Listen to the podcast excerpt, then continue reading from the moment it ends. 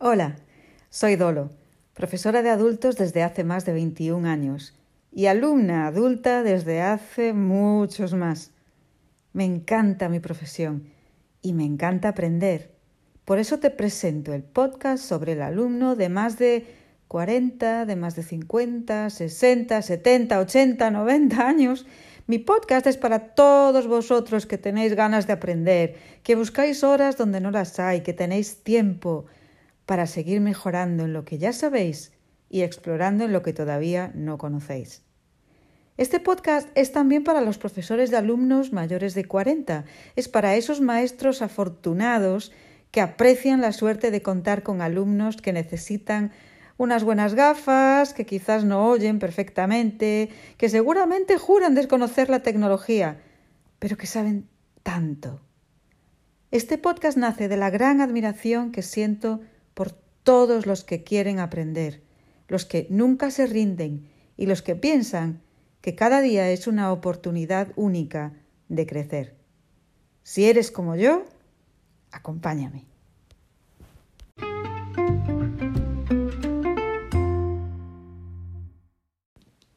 En Vera Madrigal armonizan perfectamente la fuerza y la dulzura, la pasión y la disciplina Salió de su Costa Rica natal para profundizar en la inteligencia emocional y en el camino se encontró con el eneagrama.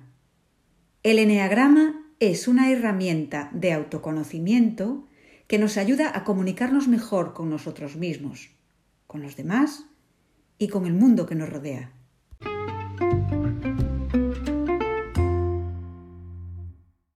Hola, ¿qué tal? Hola Dolores, ¿cómo estás? Hola, ¿qué tal? Muy bien, ¿y tú? Muy bien. En lo que en lo que se puede, ¿verdad? Ahora con el confinamiento. en lo que se puede, sí. Lo que se puede, sí. Bueno, pues yo sé que te llamas Vera y sé que estás en Madrid, pero ¿qué más me puedes contar de ti? Bueno, muchas cositas. A ver, me encanta, me encanta estar acá en este país y bueno, soy de Costa Rica, por eso la R, ¿verdad? Y el acento siempre digo a la gente que es bastante peculiar. Y bueno, cuando yo estaba en Costa Rica, era profesora de inglés, trabajaba en una universidad nacional y resulta que siempre me llamó mucho la atención. Mm, sí me gustaba y me gusta, de hecho, todavía enseñar inglés, pero me llamaba mucho siempre la atención ver a mis alumnos empoderarse más como personas, ¿sabes? Que el hecho de ir solo a aprender un idioma era más como todo ese proceso de crecimiento que ellos tenían. Entonces me interesé mucho por la inteligencia emocional y eh, dije, bueno, pues ¿por qué no estudiar un máster? Y bueno, y qué mejor lugar que España, que siempre me ha encantado. Entonces eh, fui mm, a la Universidad de Málaga durante un año casi, estuve sacando un máster en inteligencia emocional y estuve viviendo Málaga como casi un año y medio. Pero ahora estoy en Madrid. Ah, vale. claro, yo eso no lo sabía. Entonces, claro, hiciste, bueno, es bastante famoso ese máster de, de, la Universidad de Málaga. Sí. Sí, sí, sí, sí, sí. ¿Y te, cómo, te fue ese cambio de Costa Rica a Málaga? bueno, a ver, yo creo que es que desde la primera vez que vine a España, que fue 2014, yo me enamoré, o sea, ya desde que estaba pequeñita y veía, le cuento a la gente siempre lo mismo, yo veía a Marcelino Pan y Vino todas las ah, Semanas Santas lo daban, sí. y yo estaba enamorada del chiquito, o sea, era una cosa, y mi abuela me decía todo el tiempo, ay, otra vez, todos los años la vez, y yo salía corriendo a ver Marcelino Pan y Vino, entonces, toda la vida. Y a diferencia de acá, porque me he dado cuenta que los dibujitos aquí los han doblado muchos al, al español latino, pero en mi caso, eh, bueno, en nuestro caso muchos eran doblados al español de España. Entonces, todos esos dibujitos que eran doblados al español de España a mí me encantaban por cómo hablaban. Era, sí, sí, no sé, es algo muy raro. Y luego la otra historia es que también, desde que estaba pequeñita, me gustaba dibujar eh, como pueblos. Yo hacía como mapas como con pueblos. Y cuando vine a Andalucía la primera vez, hice una foto en Mijas se la envié a mi padre y me dijo, ¡Ah! pero es que esos son los pueblos tal cual vos los dibujabas. ¡Ay, no me digas! Sí. Entonces, no sé, ha habido un amor ahí por este país desde pequeñita.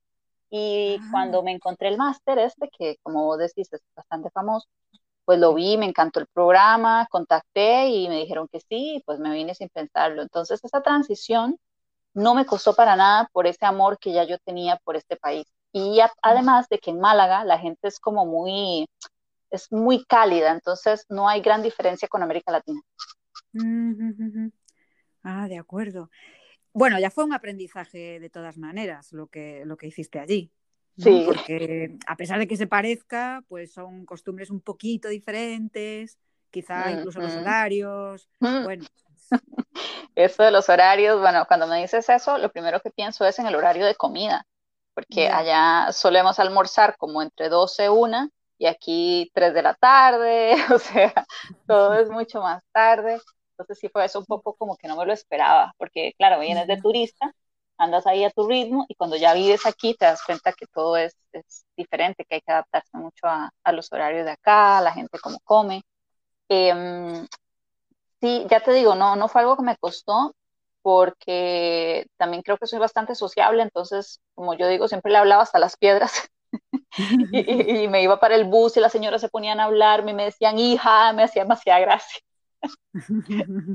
pero bueno, todo fue aprender igual el, el, transporte. Ya te digo, en Málaga no, no, hubo problema, pero sí que tuve que aprender a usar el metro porque en Costa Rica no, no hay metro. Entonces, cuando me vine a Madrid ya fue empezar a perderse, ¿verdad? Yo, ay, ¿cuáles son las conexiones?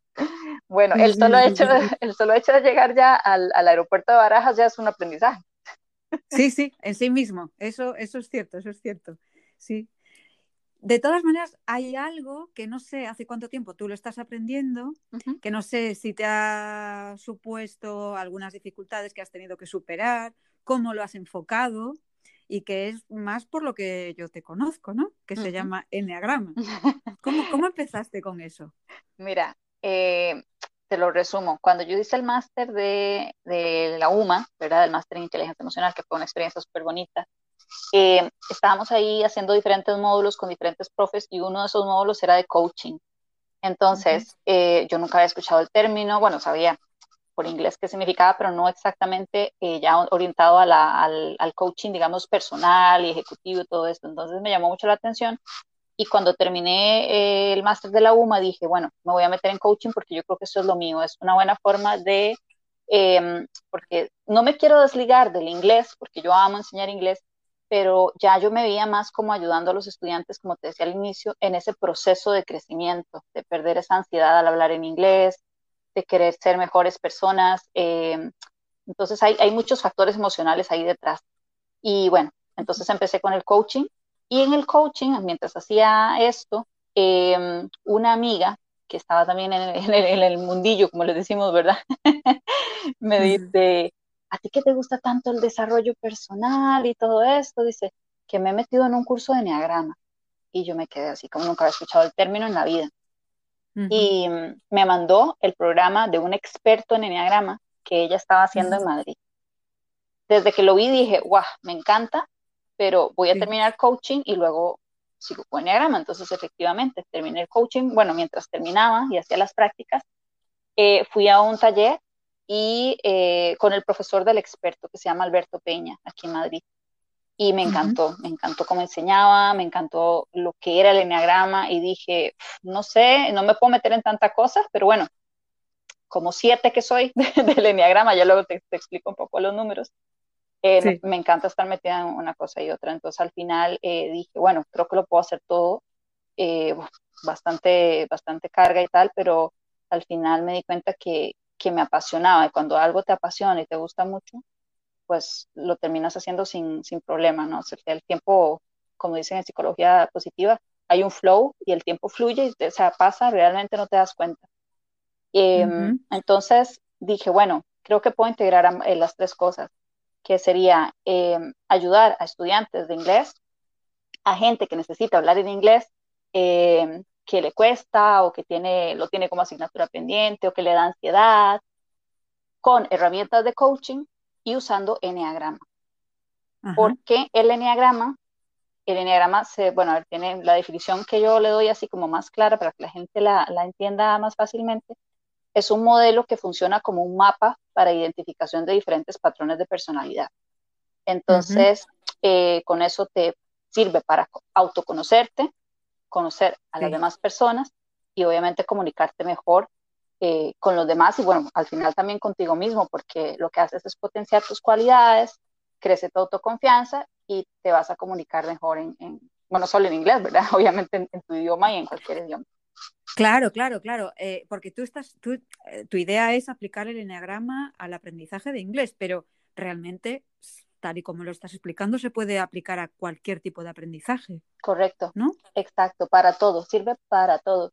Yo porque te, cuento mi caso así y, fue porque todo al final como que se conectó, ¿no? Una cosa llevó a la otra. El inglés llevó a la, inteligencia emocional, la inteligencia emocional al, al, coaching, el coaching al enneagrama. Y pues ya, y ya dije, bueno, creo que todas las cosas se pueden, se pueden utilizar y hacer como una fusión, ¿verdad? Para, para ayudarles a las personas. Em, y es muy, muy, muy interesante porque yo nunca había escuchado hablar del enneagrama, pero a mí realmente me cambió la vida. Caramba, eso es, eso es muy radical, ¿eh? Me cambió la vida. Sí. ¿Cómo, crees tú que te cambió la vida? Mira, em, te voy a contar un caso personal. Yo soy hija única y bueno, mis padres están en, en, mi país ahora, están en Costa Rica y me acuerdo que mi madre de toda la vida, ella siempre era como, ay, ¿cómo que te vas a ir para allá? Cuidado, cuidado, ten cuidado. Y estás segura, estás segura. Siempre, siempre era como esa, esa cosa, ¿no? Entonces te lo dice tanto que ya empiezas a discutir con tu madre. Y yo era como, ay, mami, ya, sí que estoy segura, que no tenga miedo, ¿no? Y entonces a veces como que mm. peleaba con ella. Eh, mi padre, por otro lado, era, es que las cosas se tienen que hacer así, porque la gente no hace las cosas así, es que si las personas hicieran las cosas así, no, no, no, no, siempre esa, esa crítica al exterior de, de por qué las cosas no se hacen justas y como tienen que ser, ¿no? Entonces, yo siempre, obviamente, pues son tus padres, los respetas y los amas, pero yo decía, ¿por qué son así? ¿Por qué hacen estas? ¿Por qué siempre dicen lo mismo? Cuando llego y estudio el enneagrama, me doy cuenta que existen estos patrones de personalidad que te digo, que se llaman, bueno, los llamamos eneatipos al, al tipo dominante, digamos, al patrón de personalidad dominante. Entonces me doy cuenta que mi madre es una 6. ¿Por qué? Porque el eneatipo 6 siempre quiere estar, sentirse confiado, sentirse protegido, sentirse seguro, y de ahí que mi madre siempre me decía estas cosas. Entonces me doy cuenta de eso y es como un descubrimiento. Y mi padre, que siempre quiere ser bueno, que siempre quiere hacer todo justo, que siempre está ahí, ¿verdad? Autoexigiéndose más de la cuenta, me doy cuenta que pues, un tipo uno. Entonces, claro, te das cuenta que dos personas que han convivido contigo toda tu vida se comportan como lo hacen porque tienen un patrón de personalidad que es así, entonces te vuelves más compasivo con las demás personas. Ajá, ajá. Y contigo mismo, supongo, ¿no? Una vez que tú conoces tu, tu, tu eneatipo. Totalmente, exactamente, sí, porque yo a veces decía, pero ¿por qué es así? Yo, de hecho, aquí en España, cuando llegué, todo el mundo me decía, es que tú no paras, es que tú no paras. Y yo a veces decía, mm, un poco el ego, ¿no? También es que todo esto, cuando el ego está al cargo, ¿verdad? Nos comportamos de esa forma, pero como multiplicada por 100, ¿verdad?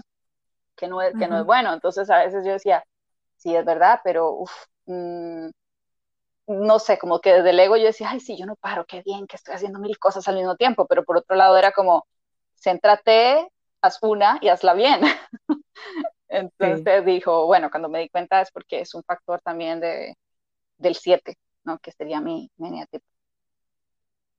¿Y te, ¿Y te, ha costado, claro, eh, como, como tú dices que sientes pasión, eh, por lo que estás haciendo, pero ¿te ha costado en algún momento ese, ese camino que estás realizando hacia el eneagrama y supongo que quieres ser más experta en eneagrama? ¿Has dicho en algún momento, buf, no puedo, esto es demasiado para mí? Mm, no, no lo he sentido así. Al principio a lo mejor puede ser que como estaba también con el tema del coaching, que estaba terminando la, la acreditación y esto, puede ser que en ese momento sí sintiera un poquillo de, agobio, como que, uy, es, mucho, ¿no? Pero yo creo que ya ahora mismo que estoy solamente dedicándome a, formar mi proyecto, a, estoy ahora más que todo terminando este máster de, de Enneagrama, que ya estoy ya terminando, em, entonces no lo, no lo siento así, más bien me dan como muchas, muchas ganas de seguir explorándolo, de seguir em, viendo cómo, cómo puedo llevarlo a cabo eh, de una manera que le llegue a las personas de la forma más sencilla posible para que sean mejores, ¿no? Entonces, no lo veo como, como una carga ni, ni como algo que me cueste o que sea cansado, para nada. Claro, para ti el objetivo eh, supera cualquier, cualquier dificultad, supongo. Totalmente, sí. Yo creo que más bien ese es como el motor, ¿sabes? Que te ayuda a, que te da energía y que te dan ganas de, no, de no tirar la toalla. Ajá. Bueno, entonces, si ahora tú me tuvieras que decir a mí, mira, es que el eneagrama te va a ayudar por esto, por esto y por esto.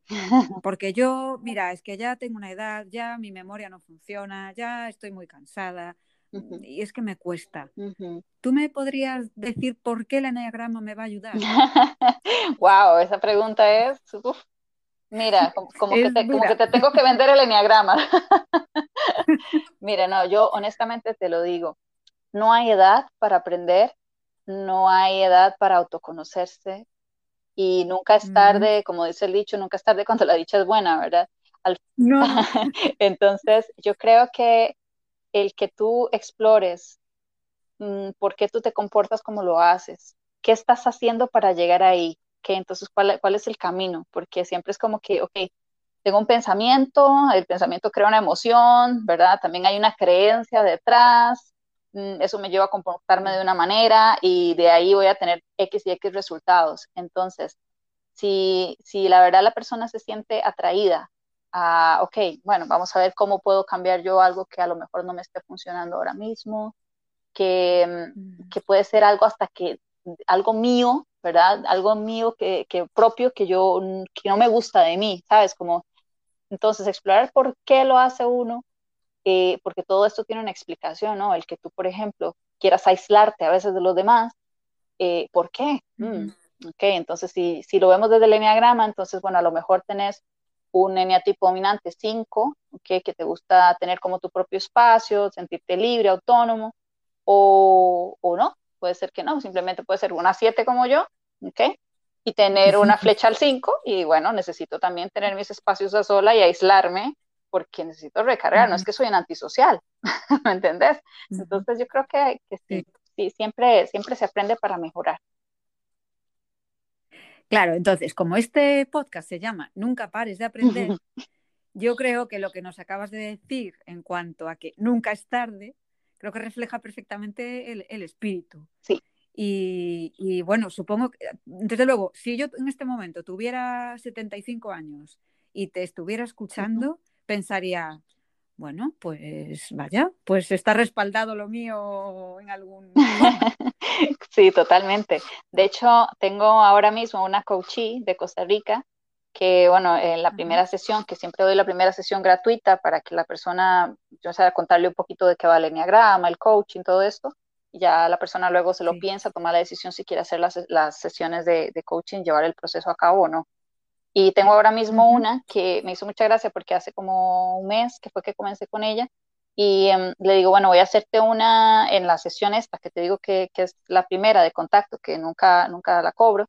Yo le dije, bueno, en esta sesión, digo, 15 minutitos de esta sesión, le digo, van a ser para hacerte unas preguntitas. Y las preguntas iban de, de enneagrama, ¿no? Para más o menos ver eh, cómo contestaba ella y poder como inferir algunos posibles eneatipos, porque eso es otra cosa. Tú nunca le dices a alguien, ah, eres un 8, eres una 9. No, eso no se hace, sino que, digamos, si una persona llega a ti, como en este caso, que yo soy, digamos, médico ahora al coaching, y me llega y me dice, eh, yo me comporto así, así, así, yo le digo al final, bueno, mm, te doy tres posibles mm, eneatipos, ¿ok? Y luego le digo, explóralos, vamos juntas con esto, pero no, no se le dice a una persona que, que es un 6 o que es un 5, por ejemplo, porque sería como etiquetar y, no, se trata de eso, sino que la, que la persona misma se descubra y vea cómo todo en realidad está conectado y tiene sentido, ¿no? Que, que hace las cosas como las hace. Entonces con ella eh, me hizo gracia porque ahora que decís eso, ella me dijo,